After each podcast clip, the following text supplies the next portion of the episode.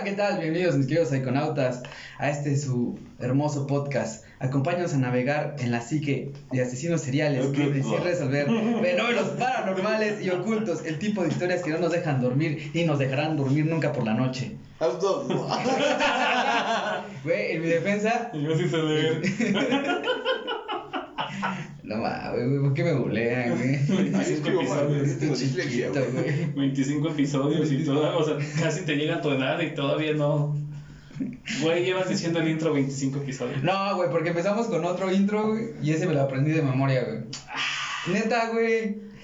Lo juro, güey, no. Lo juro, no jures en vano, dice papá Diosito. Bueno, ¿cómo estás, gordo? Estoy muy bien, güey, gracias, gracias. Muriéndome de calor como pinche siempre. ¿Tú cómo estás, Omar? Cuéntame. Bien, güey, extrañando a miel, güey. A ver si no se ve tan culero sin él, güey. Ojalá y no. Allá hay un buen Dios. Podría ser peor y no te podrías ver en este momento.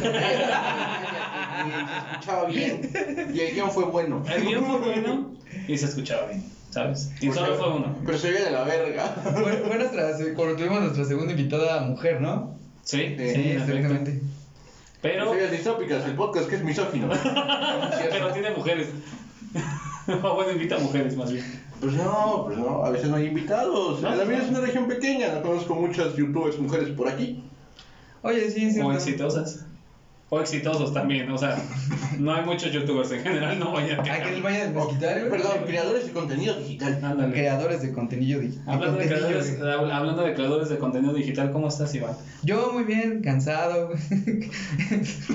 Preocupado y estresado, güey. Pero no hay pedo, ¿no? O sea, yo aquí ando, güey. Seguro habrá sol mañana. Mira, todo es temporal, tengo que aprender mis errores, güey. Y comprar una agenda. Y comprar una agenda, güey. Psycho consejo del día de hoy, niños. Compren compren una agenda, güey, por favor, porque yo pensaba que todo digital era la mera verga de ahora. Es que tienes que checar bien si anotas eso. o sus sea. notificaciones, güey, vivan la vida, güey. Todo. También, sí te, sí te salva, sí te salva. No. Ya no me estreso, güey. Esta semana desactivé las Ya sorpresa, sí, Ya tarde, ¿o no? De. Classroom, No de, mames, de no, güey, ¿qué te Gmail, de WhatsApp, de Facebook, de Twitter, de Instagram, de todo, güey. Desactivé mis notificaciones. es hermoso, güey. O sea, sí está chido, güey, pero tampoco tanto. O sea, no te puedes desentender de todo. Ah, pues así lo checo cada 30 última hora, güey. Pero ahí es así como. O sea, la misma chingadera, entonces. No, güey. no es lo mismo porque de repente estoy jugando Cali y es el... Acaban de salir nueva tarea, clase. Ah, bueno, sí, sí, sí. Desactiven sus Aguante, notificaciones. profe, no mames. Es el viernes a las 10. ¿Te ha pasado? A las No, diez de la no suena el domingo a las 10. Generalmente. Pero es por el lunes. Todavía hay tiempo, entonces. A ver, niños, o sea, no, psiconautas. Oye, que por parte de Historias Distópicas les queremos, le queremos mandar una felicitación muy especial por su cumpleaños a Eleazar Mejía, por su cumpleaños número 44. Gracias por escucharnos, ya dijimos tu edad, no te preocupes. Y pues muchas felicidades y que cumplas más. Sigue escuchando Historias Distópicas y comparte. Fue el 14, ¿no? ¿Su cumpleaños? El jueves, sí, 14, 14, jueves 14. hoy es 16. No, Ya 17. dijimos que día es hoy, sí, entonces sí es 16. Ok, felicidades. Felicidades. Pudimos haberle mandado un video desde antes. Oh, No. Pero yo, pero me quisieron. Ya felicítalo. Ay, muchas gracias, neta, es muy chido con Es que, güey, pues es la verdad, güey. Que nos escuchen en su sala, güey, para dormir. Pueden escucharnos Güey, no cualquier momento. Es bueno, estás en la misa, ponte a escuchar historias distópicas y deja de Cuestiona. ir a la misa. Ajá, cuestiona todo, ya sabes. Ahora, Iván, por favor, cuéntanos de qué se va a tratar la historia distópica que nos, no nos va a dejar dormir esta noche. Pues vamos a hablar de dulces, ¿Dulces? ¿no? No sé. No mames, ¿de a poco investigo otra cosa? Hijo de la chingada. ¿Ya son fechas? los dulceros, güey. No eran los dulceros Los pulparinos, con mo o sin mo. Los dulceros asesinos, no era ese, güey. Los dulceros asesinos. No sé. Ya son épocas. Ok. Vamos a hablar de un caso bastante documentado en ese sentido, que es la Mataviejitas. Pero yo antes de eso, quiero dar una pequeña introducción. No, adelante. Y es esta parte en la que en algún momento Nietzsche, en uno de sus libros, habla de, de que Zaratustra encuentra un fauno durante uno de sus viajes.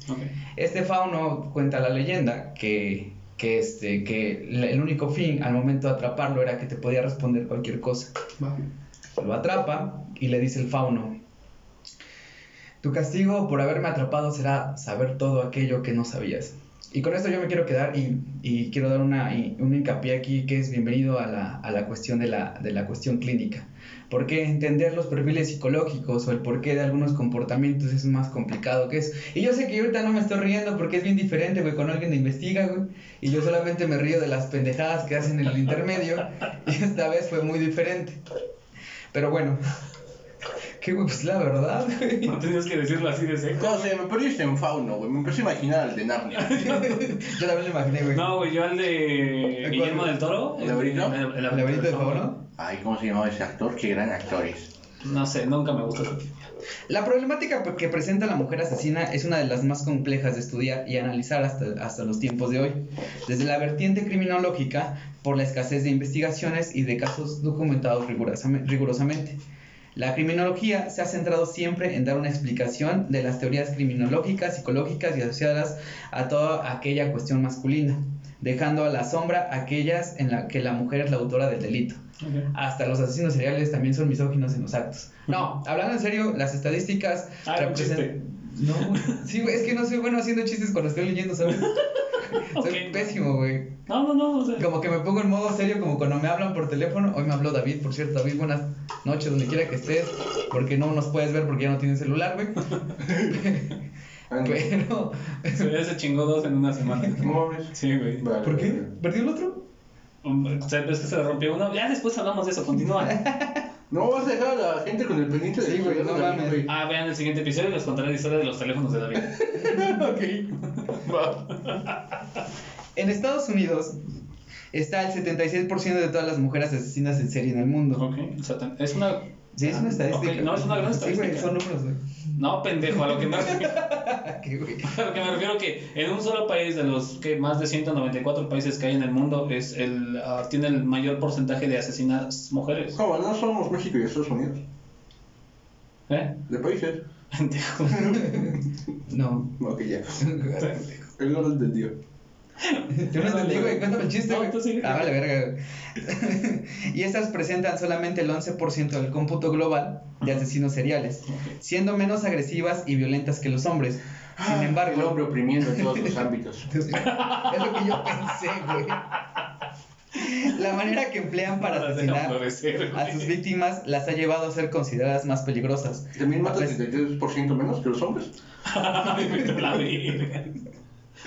¿Tienes menos porcentaje de satisfacción por sus muertes? El motivo es totalmente diferente, pero ¿Trabajan más horas?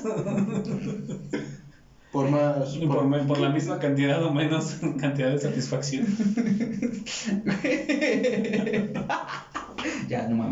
modo serio otro.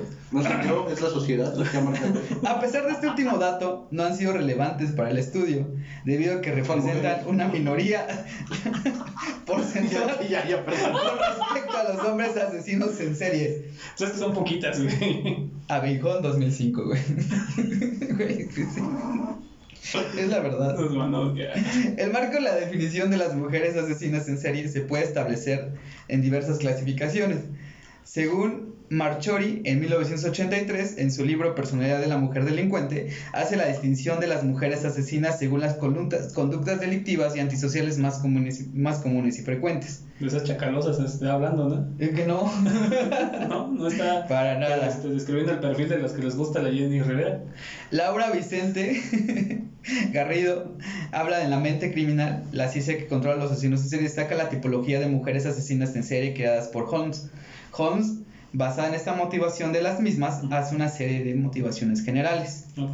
Sherlock Holmes escribió libros, pensé que solo los protagonizaba. Ese pendejo. No, también lo pensé, güey, pero dije, no. No lo voy a decir. Que- Es que estás muy serio. Es que no es lo mismo estar de este lado de acá, güey. Te tienes que concentrar, güey. Luego me distraigo con las pendejadas que hacen que la tensión sea, ya no se sienta tan tensión y se pueda. Tan tensión. No sé, güey.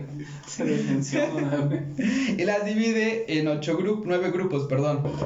En equipo o en grupo. Bueno, eh, el autor decía que, que, este, que las asesinas seriales que trabajan por sí solas tienden a ser menos organizadas que las que trabajan en conjunto. Perdón, al revés. Las que trabajan en conjunto son menos organizadas que las que sí trabajan por sí Sí, solas. es que siempre hay alguien que hace todo. Como tu grupo de. Qué No. mal, güey. Eso jamás pasa en la vida, güey. No. ¿En cualquier ambiente laboral? En cualquier ambiente laboral. Siempre habrá una asesina que traiga las copias, güey, o que pegue los panfletos o algo así. Imagínate, güey, que es la que está guachando, güey. sí, güey. O sea, sería la que está guachando, güey. Sí, güey, nada más. Ya que nadie venga y chifla si llega alguien. y se le olvida chiflar.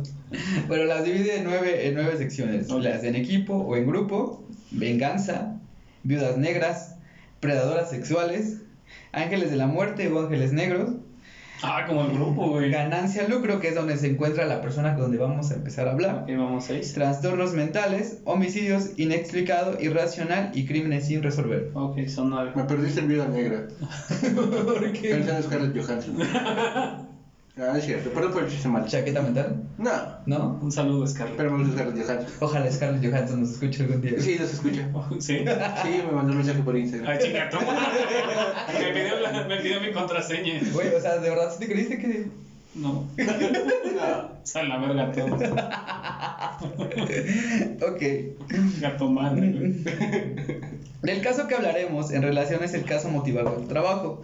Los estudios sobre depredadores feministas muestran un perfil muy cercano al modus operandi de la mata viejitas. Homicidio en el hogar de la víctima elegida tras un largo tiempo.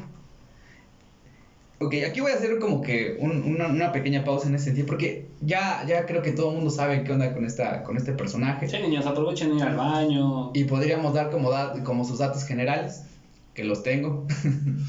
Pero la cuestión aquí es de que dentro de la, la marca de los asesinos seriales hay, una, hay algo que nosotros los psicólogos conocemos, o los psicoanalistas, que es el ello, el yo y el super yo.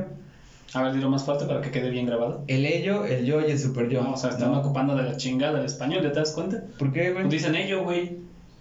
Así se llama. ¿Qué verga es un ello en, en- A- ahorita te lo explico. Ah, ya. Bienvenido a las clases de psicología básica, primer grado, güey. Ok, el ello, el, el yo y el super yo es una estructura general en la que el ello, güey, es verdad. No, sí te creo. Dum, que una clase, güey.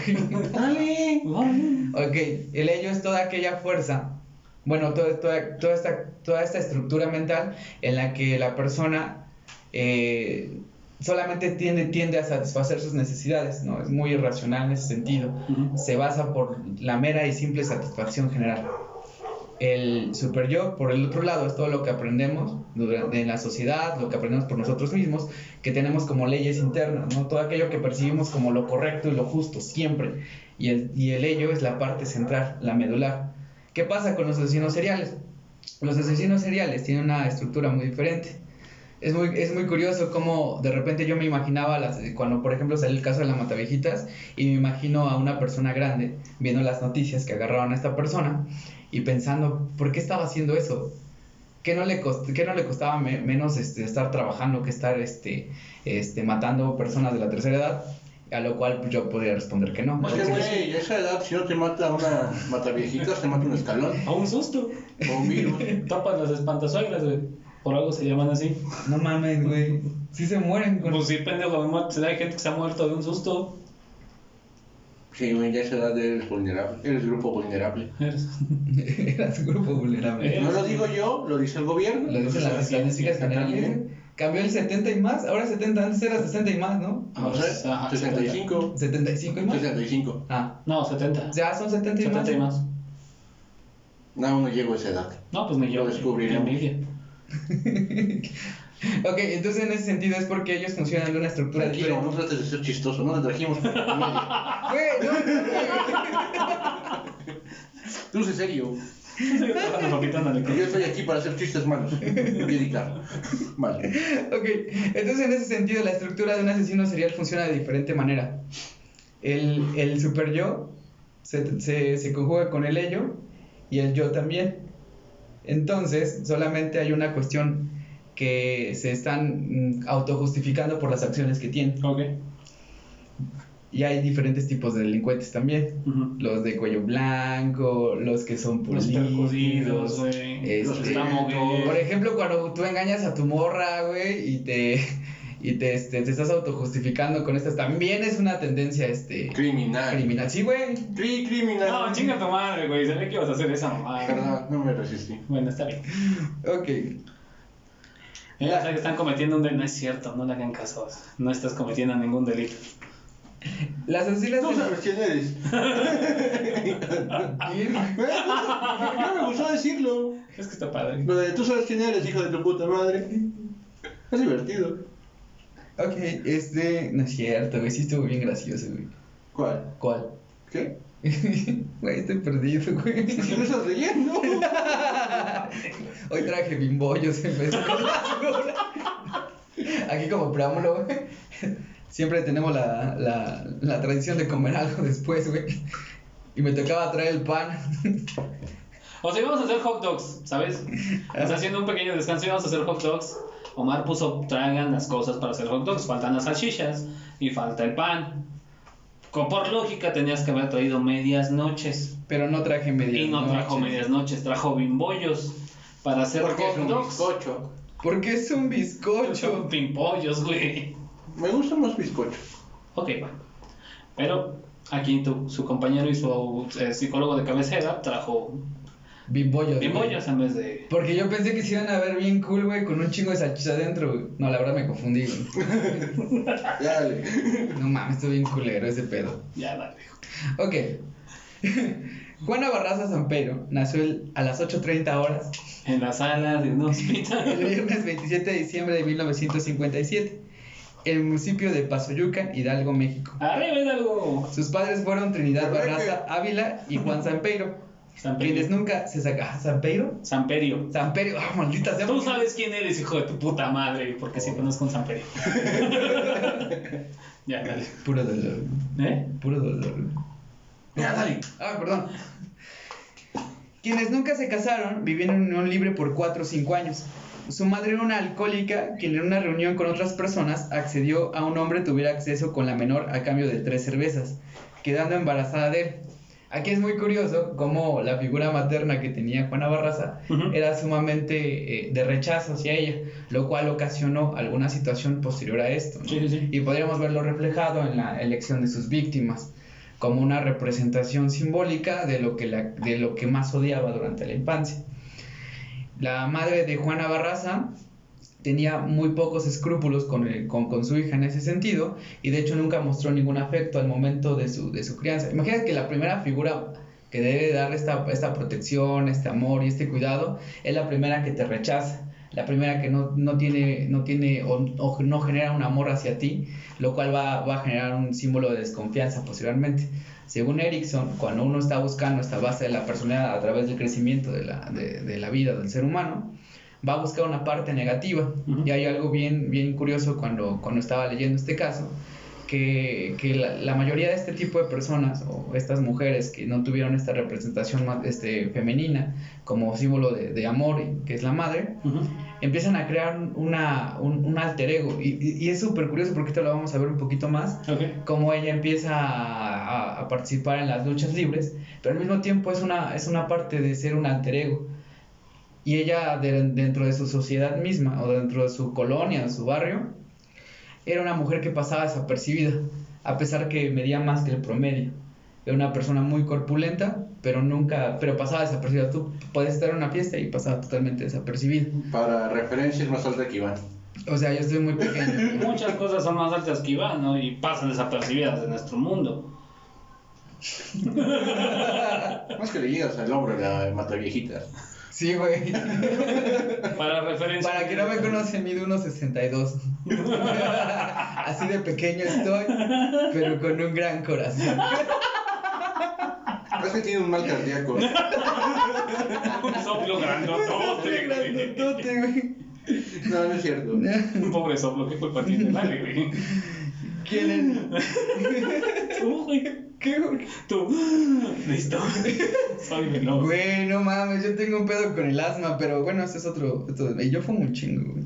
Los fines de semana. Ya entendimos, ya entendimos que no te hicieron con amor. Sí, güey, mi hermano es más alto que yo. Y más guapo, güey. Ah, no llega, ¿no? no carnal. Pues dime.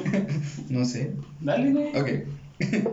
Su madre me acuerda, quien en una reunión con, ot- con otras personas decidió que un hombre tuviera acceso con la menor. leyendo mejor. ¿Eh? Nada, güey. ¿Qué hace, güey? A cambio de tres cervezas, quedando embarazada de él. Tuvo un total de siete hijos, el mayor José Enrique Lugo Bazarra, Barraza, perdón, fue asesinado por una pandilla en plena calle a los 24 años de edad. En este contexto fue uno de, la- de los casos, bueno, uno de los acontecimientos que más marcó de su vida. Y de hecho, la figura del padre aquí es bien, bien curiosa con ella. La figura del padre, a pesar de que, de que su padre siempre la abandonó y tuvo posteriormente un padrastro que mostraba cierta ambivalencia en su comportamiento. ¿Por qué? Su padre la, su padre la abandona y se va y nunca vuelve a saber de él. Tiene otra familia y tiene otros medios hermanos. Su madre se vuelve a casar nuevamente y este, esta figura paterna se convierte en alguien como muy ambivalente. ¿No? Es, por una parte decía, sí te quiero, tú puedes, échale ganas, y, pero por otro lado es como de, no quiero que salgas a la calle, eres mujer y las mujeres no deben de estudiar jamás. Exacto. Entonces,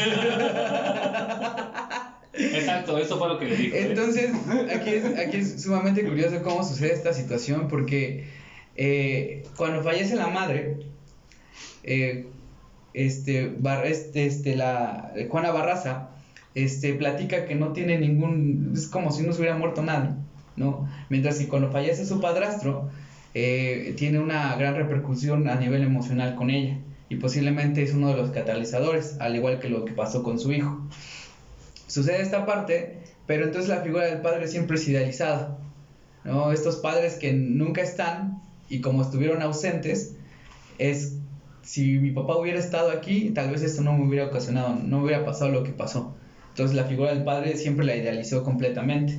Y de hecho hay, hay este, en una entrevista que le hacen a ella que deja de hablar, deja de juntarse con uno de sus medios hermanos porque él abandona a su mujer para irse con otra persona. No, para ellos es lo peor que puede hacer una persona por lo que ella vivió. Con conocimientos de enfermería y supuesta adoradora a la Santa Muerte, oh, y aquí es muy curioso su personalidad también de ella.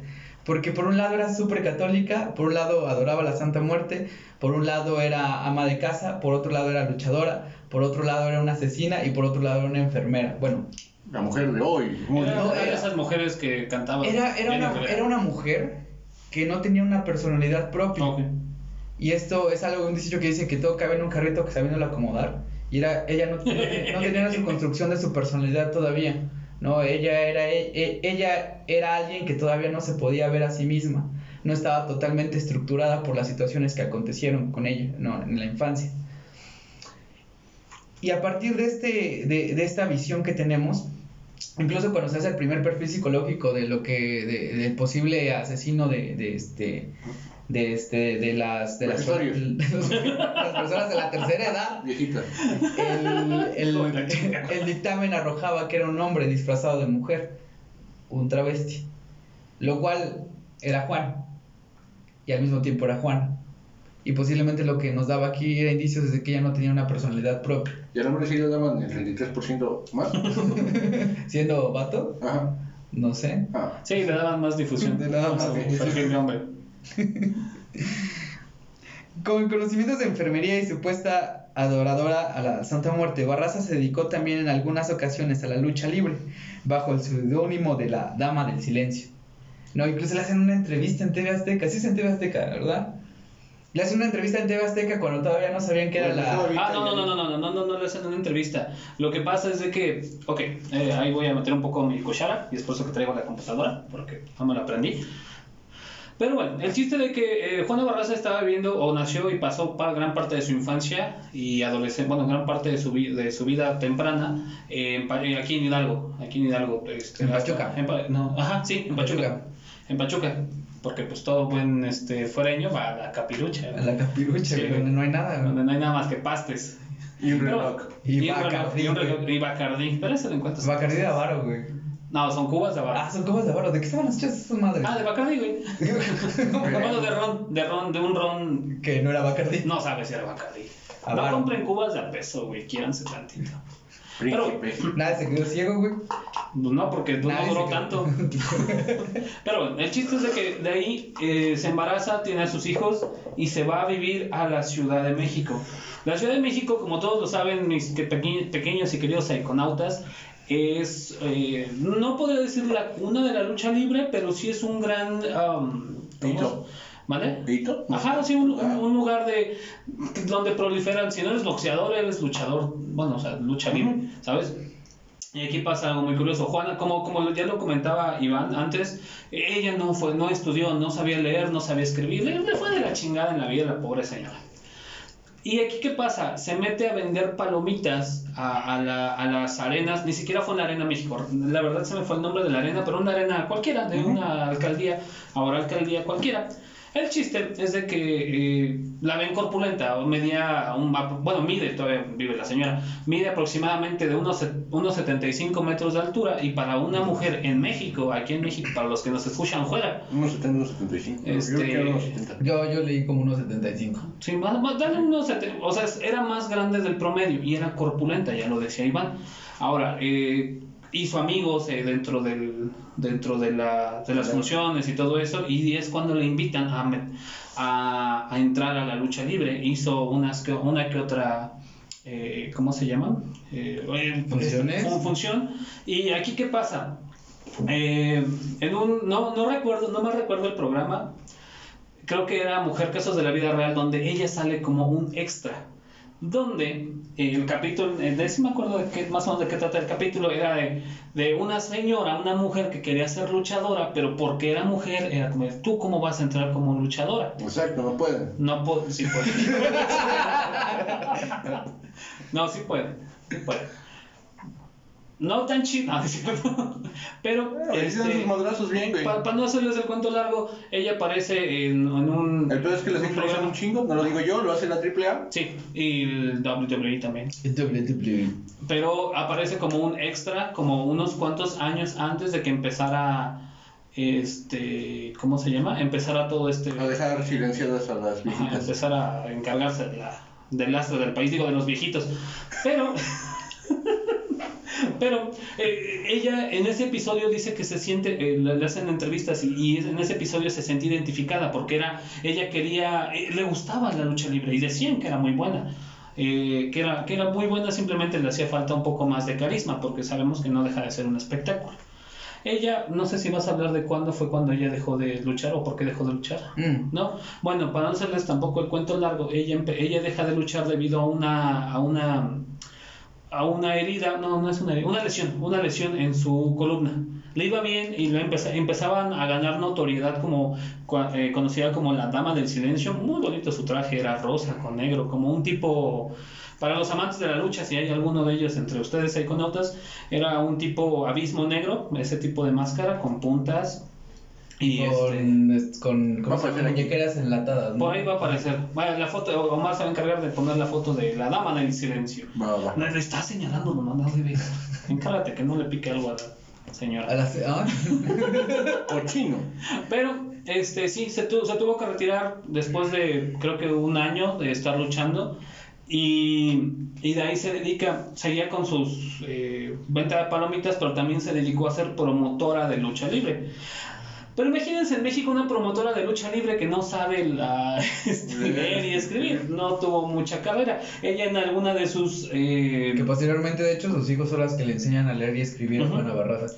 Eh, sí, sí, sí. sí. Eh, en una de sus entrevistas le dicen, eh, ¿sabes qué? Eh, tuvo la oportunidad de buscar o encontrar luchas para el Mistes, no, para la Parca como, y para el Mesías, creo, fue el elegido, no el Mesías. Pero bueno, continúa. Ese era el... El Mesías y el elegido El Mesías el- mismo. Ah, sí, es cierto, ¿verdad? Era el señor. Sí, es cierto. Barraza se transformó en uno de los casos más interesantes dentro de la historia criminal en México, ya que durante muchos años se mantuvo la comisión de sus crímenes sin ser capturado, y por la semejanza de su modus operandi Ujú. con el, con el de, la famo- de los famosos asesinos en serie de otros países como, como Terry Paulin. El primer asesinato atribuido a la Matevijitas fue cometido a finales de los años 90, aunque se tienen registros de que posiblemente empezó en los años 88. Y según la psicología clínica, probablemente los primeros crímenes que, que, que- que tuvo ella para cometer debieron suceder en la adolescencia. No hay registros de esto, pero nos dice la, la psicología clínica, la más bien la psicología criminal, que es muy probable que haya sucedido, se haya suscitado en esos primeros años de su vida. El 31 de marzo de 2008, el juez de 17 años de lo penal, con sede en Santa Marta, Catitla, le dictó sentencia de 359 años y 7 días, 17 días de prisión por 17 homicidios y 12 robos cometidos en agravio a personas de la edad avanzada. Aquí ya después vas a hablar de esta Sí, parte sí. de cuando está en la cárcel y le empiezan a entrevistar y toda esta cuestión. Pero de hecho se le, atribu- se le atribuyeron más, al principio se le atribuyeron más de 40 o 42 este, crímenes. Pero posterior a esto solamente se le comprobaron 11 porque estaban relacionados entre sí. Y es una de las cuestiones por las que se estaba, ella se estaba delimitando a defenderse, ¿no? De que de todo lo que se le atribuía, ninguno lo había cometido. ¿no? Barraza crece con una circunstancia sumamente, este, a- pues yo diría como que en el contexto que también se la orilla esta situación, sin embargo, aquí hay una pregunta que yo quiero, que quiero hacer énfasis, que es un, un, un criminal se hace o nace, y es una, es una pregunta que es bien, es algo Depende. como que, Si te escribe yo Romita. ¿por qué? Chiste geek. Ah, Es un escritor de cómics. Güey, con eso me quedé como pendejo, güey. Cada quien queda como quiere, ¿no? Todas sus víctimas de la asesina en serie eran ancianas de 60 años o más, quienes en su mayoría vivían solas. Sus asesinatos fueron provocados por golpes, heridas de arma punzocortantes o estrangulación, con robos materiales a las víctimas inmediatamente después de ser asesinada. ¿No? Su modo operandi era esta parte, era sumamente violento y asesinaba solamente a personas de la tercera edad. Eran personas vulnerables y también nos decían las estadísticas y los estudios que se han hecho. La mayoría de las asesinas seriales tienden a cometer crímenes con, con el sector vulnerable. No pueden ser niños, pueden ser este, pueden ser mujeres como tal, o pueden ser también en este caso personas Hombres borrachos. o hombres borrachos. Entonces, este, aquí vemos un, aquí vemos un patrón, ¿no? Lo que les decía al principio de la imagen de su madre, que es sumamente importante, pero, pero era una imagen que era como muy ambivalente, o más que ambivalente, era una, una, una, una pésima figura en ese sentido, y que pues, ya lo habíamos dicho, que la vendió por tres cervezas. Que al principio cuando, va- cuando Juana Barraza este, este, pensó que era broma, y de, de la persona ya la dejó ir de su casa. No, ya me no, ya te, ya te compré, le di medio six a tu mamá y ya. Y caliente, porque la pendeja se fue. Pero- No, de hecho, Es que, ese o- mismo o- día... A pensar, güey, o sea. ese, ese mismo día queda, queda en cautiverio y ese mismo día es, es este ultrajada sexualmente y de esa, de esa parte, como lo decíamos aquí, tiene su primer embarazo en la adolescencia. Verga. No, eso, eso- y eso está bien culero, güey. No, o sea, pues donde sí. lo veas está bien de la verga, güey. Imagínate que te den las chelas calientes, güey. No mames. Que esas tres Mucha chelas hayan valido la ajá, güey. No mames. Gente culera, güey. Ok.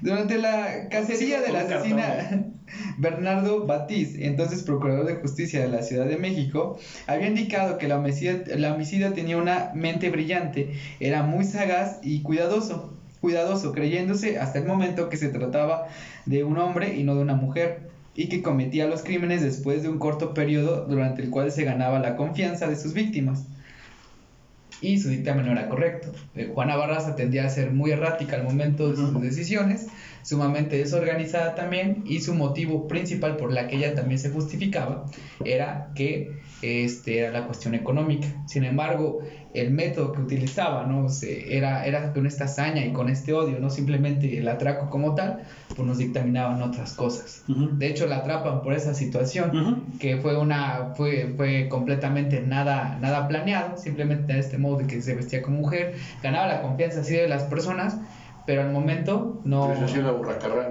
no, Sí. sí sabía güey sí sabía No, de pues hecho era sí luchadora, o güey. sea, o sea, imagínate una, una señora de un metro setenta y cinco contra una viejita. La patea. O sea, sí la pateaba, o sea, sí, güey, le podría hacer una pinche quebradora bien vergas, güey. ¿Te imaginas que tuviera como un grito de guerra, güey, o algo así? O hiciera una llave. de, hecho uno de sus últimos este asesinatos por la cual la capturaron ella cuenta. No, güey, cuenta de que, de que al momento de que ella este, que hace el acuerdo con la persona para hacer aseo dentro de su hogar, eh, el, el- el pago que le quería dar la, la persona, una persona de la, de la tercera edad, este, no era, no le, no le causaba como, no, no le era suficiente, a lo cual la señora dice, eso siempre quieren las gatas, siempre quieren saber más, quieren, quieren, perdón, quieren ganar más. Destapa la ira de la matavijitas, agarra un esteto- estetoscopio que está por ahí, la estrangula, se, se roba lo que es, lo que estaba, lo que tenían de valor en la casa y sale corriendo. Se encuentra con una persona que era un vecino, el vecino se da cuenta y da asistencia a la policía para que la capture. Ese fue uno de los errores que cometió Juana Barraza. Y pues aquí nos dictamina que no era nada organizada. Su perfil sí tenía un perfil. te- tenía- mogué. tenía, tenía un modus operandi, pero no era una persona que, puede, que pudiera considerarse como muy astuta ni muy elaborada al momento de sus crímenes. El trauma ocasionado por la violación durante su niñez parece haber sido un factor importante para la realización de sus crímenes. En casos aislados se encontró evidencia de que abuso sexual de las, víctimas, aparentemente, Barras iniciaba a las ancianas con su madre, asociaba a las ancianas con su madre, creyendo así desquitarse de esta figura que siempre la atormentó.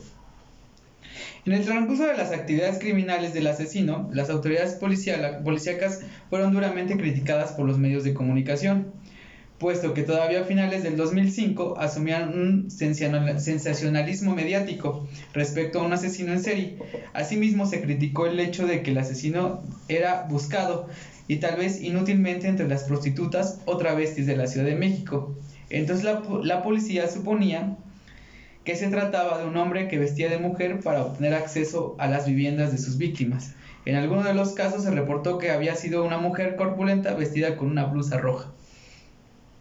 Y ya después de esto, pues sucede lo que le estaba diciendo, ¿no? Pues una persona que no tenía una, no tenía una, no tenía una personalidad ya estructurada. Y la búsqueda del asesino fue complicada debido al cúmulo de evidencias contradictorias, porque pues México. México, México, México, México, México. Es un punto de investigación, la policía conjeturó que eran dos asesinos los cuales podrían estar implicados. También se puso singular atención en la extraña coincidencia de que por lo menos tras de las víctimas del asesino pusieron una copia de una pintura de 1988, El niño en el, el chaleco rojo, del artista francés Paul Cassagne. Curiosamente, antes de la captura de la presunta asesina, las autoridades mexicanas divulgaron las declaraciones de testigos que señalaban que el asesino usaba ropa de mujer para acceder a los departamentos de las víctimas. En uno de los casos, uno de los testigos observó una mujer grande con una blusa roja. Ah, porque cada vez que iba a salir a asesinar, se vestía de rojo, Ah, Como Superman. Como Superman. O traía alguna prenda roja. Como Superman. o Flash. O Flash. Como Flash. E, es, ello fue muy interesante para los criminólogos, puesto que había grandes paralelos entre el comportamiento del asesino y lo que se le compara con, con otro asesino serial allá en Estados Unidos, que es Terry Powley. Y bajo este contexto se atribuyó al homicida una, una doble personalidad otra observación interesante hecha por, las, por los investigadores fue la extraña coincidencia de que algunas de las víctimas eran de origen español. Como Flash. o sea, habían hecho un perfil, en pocas palabras, habían hecho un perfil de que era un hombre o era un travesti que iba de rojo, que encontraba eh, un cierto odio y repulsión hacia una obra de un italiano. Y españoles. Y de descendencia española. Tú sabes, la, la eh, policía mexicana. Se disculpen por lo que nos por ultrajar nuestra tierra. Mami, ya es un pero fue en 1492. No, pero aquí se ve una ineptitud general de este, porque estuvo pues bastante tiempo este este Alemania perdió dos guerras y los ves liderando el mundial. Yo hablaba de la sesión en serie, de la ineptitud mexicana al momento de hacer su perfil psicológico, porque no sabían por dónde buscar. Y posiblemente estaban buscando una persona que que, que, pensaban que era un hombre, al final era una mujer, pero posiblemente al mismo tiempo era Juan y Juana. Y no, me quiero referir a esto de que era, era este era homosexual este Juana Barraza, sino que no, no podía conjugar dentro de ella misma una, una, personalidad misma, ¿no? Y lo que decíamos al principio, por un lado era súper católica, por otro lado era, era este, devota de la Santa Muerte, por un lado era luchadora, por otro lado era ama de casa. Pero por el lado bueno, te mandaba al hospital y te curaba. te lo tocaba Y luego limpiaba la casa. El 25 de enero de 2006 se arrestó una persona. No misógina, fue porque ella tenía muchas habilidades. pues mira, era luchadora, te madreaba. Hacía palomitas. Era enfermera. ¿Que la cárcel vende qué? ¿Tlacoyos, güey? Ahorita te cuento. No mames, güey, qué mamón estar eso. El 25 era, multi, era multitask la señora, en pocas palabras. Era un buen asesino. Pero no ha, no. Sí, sí, yo tengo entendido que sí, este, que sí, que sí confesó los crímenes y posterior a esto después ya dijo que no era verdad. Tú tranquilo, papi. Ahorita te, ahorita te cuento, te comento todo lo que pasa. El asesinato de Ana María Alfaro y su detención. El 25 de enero de 2006, se arrestó una persona sospechosa huyendo del hogar de la, de la última de sus víctimas del asesinato. La víctima, Ana María de los Reyes Alfaro, de 82 años de edad, residente de la colonia Moctezuma, primera sección de la Ciudad de México, había sido estrangulada con un estetoscopio, siendo varias veces apuñalada con un cuchillo Ranger militar. ¿Qué es un Ranger militar? Es un cuchillo militar dentado. ¿Qué es eso así Tiene como de aproximadamente. saca y rasgo? saca No, no, no, o sea, trae filo normal y Ajá. aparte trae, está dentado. Eh, generalmente se ocupa para cuchillo de supervivencia y ya. Generalmente son de 30 centímetros para arriba. A la- Ujú, Porque tiene que tener, o sea, no es como para hacer campismo, pero sí es para, para pues cortar y desgarrar. Ya sabes, dentro del cuchillo salen las tripas. Así, literal. Cuando el cuchillo sale de la pensión de la abuelita. Y los payasitos. Ay, no mames. Para sorpresa de los No lo digo yo, lo dijo Juana Barraza. Y sí, Ok. No nos va a dar tiempo. Todavía tenemos un. Ah, ok, sí, ya corta. Todavía no tenemos todo el tiempo del mundo. no, pendejo, vamos a ¿Cómo despidan, despidan? hay que ¿Ah, sí? Ah, sí. Ah, va. Ok, bueno.